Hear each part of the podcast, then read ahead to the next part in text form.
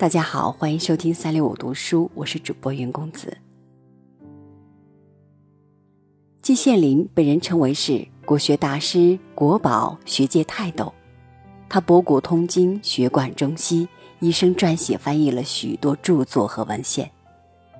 但这样一位学者，他的散文却是质朴而不失典雅，率真而不失睿智。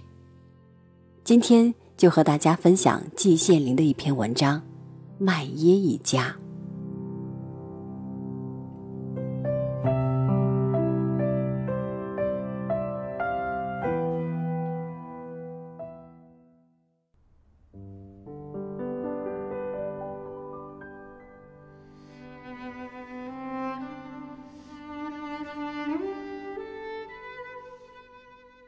麦耶一家同我住在一条街上，相距不远。我现在已经记不清楚我是怎样认识他们的。可能是由于田德旺住在那里，我去看田，从而就认识了。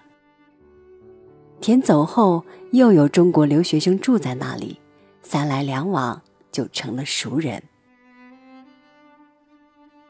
他们家有老夫妇俩和两个如花似玉的女儿。老头儿同我的男房东欧普先生非常相像，两个人原来都是大胖子，后来饿瘦了，脾气简直是一模一样，老实巴交，不会说话，也很少说话。在人多的时候，呆坐在旁边，一言不发，脸上却总是挂着憨厚的微笑。这样的人。一看就知道他绝不会撒谎骗人。他也是一个小职员，天天忙着上班干活儿，后来退休了，整天待在家里，不大出来活动。家庭中执掌大权的是他的太太，他同我的女房东年龄差不多，但是言谈举动，两人却不大一样。麦耶太太似乎更活泼，更能说会道，更善于应对进退，更擅长交际。据我所知，她待中国留学生也是非常友好的，住在她家里的中国学生同她关系都处得非常好。她也是一个典型的德国妇女，家庭中一切杂活儿她都包了下来。她给中国留学生做的事情，同我的女房东一模一样。我每次到他家去，总看到他忙忙碌碌、里里外外连轴转，但他总是喜笑颜开，我从来没有看到他愁眉苦脸过。他们家是一个非常愉快美满的家庭。我同他们家来往比较多，还有另外一个原因，在我写博士论文的那几年中。我用德文写成稿子，在送给教授看之前，必须用打字机打成清稿，而我自己既没有打字机，也不会打字，因为屡次反复修改，打字量是非常大的。适逢麦耶家的大小姐伊姆加德能打字，又自己有打字机，而且她还愿意帮我打，于是有很长的一段时间。我几乎天天晚上到他家去，因为原稿改得太乱，而且论文内容稀奇古怪，对伊姆加德来说简直像天书一般。因此，他打字时，我必须坐在旁边以备咨询。这样，往往工作到深夜，我才摸黑回家。我考试完结以后。打论文的任务完全结束了，但是在我仍然留在德国的四五年间，我自己又写了几篇论文，所以一直到我于一九四五年离开德国时，我还经常到伊姆加德家里去打字。他家里有什么喜庆日子，招待客人吃点心、吃茶，我必被邀请参加，特别是在他生日的那一天，我一定去祝贺。他母亲安排座位时，总让我坐在他旁边。此时留在哥廷根的中国学生越来越少，以前星期日总在喜乐草坪会面的几个好友都已走了，我一个人形单影只，寂寞之感时来袭人。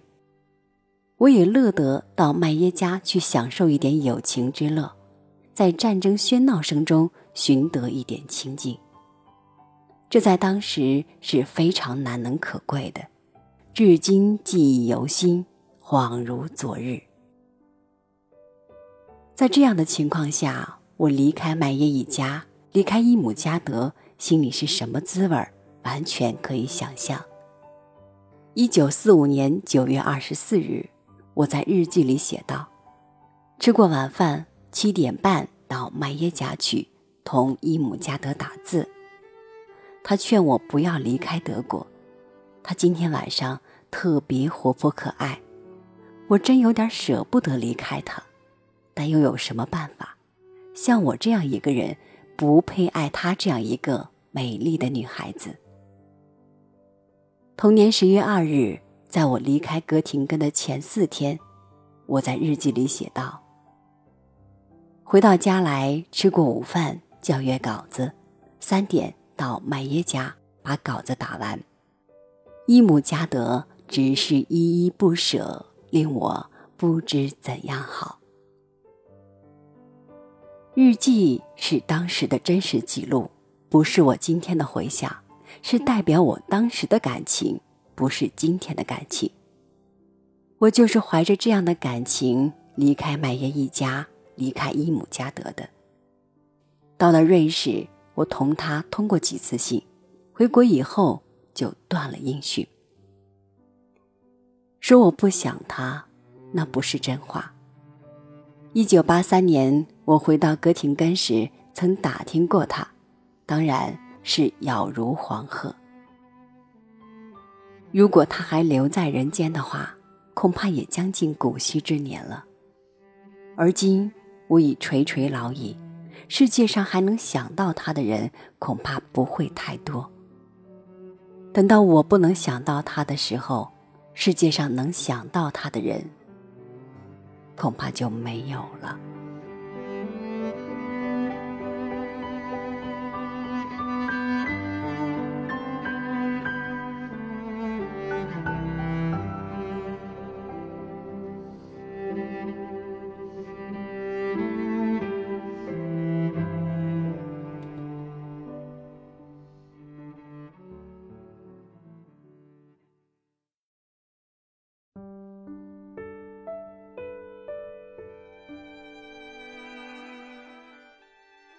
一九九一年，八十岁的季羡林在写长篇回忆录《留得十年》时，首次披露了他五十年前这段鲜为人知的爱情经历。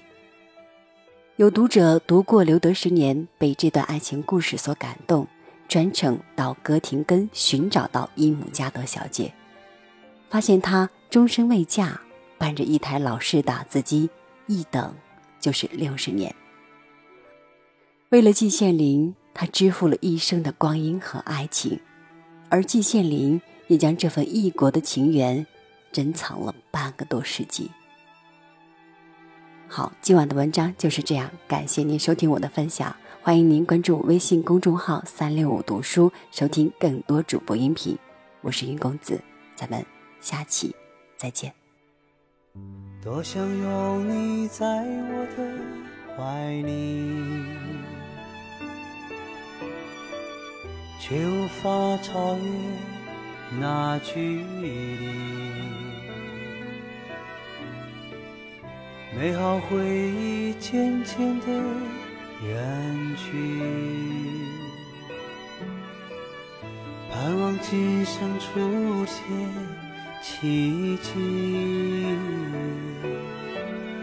无尽的想念，慌了。容颜，无助的爱恋，从未改变。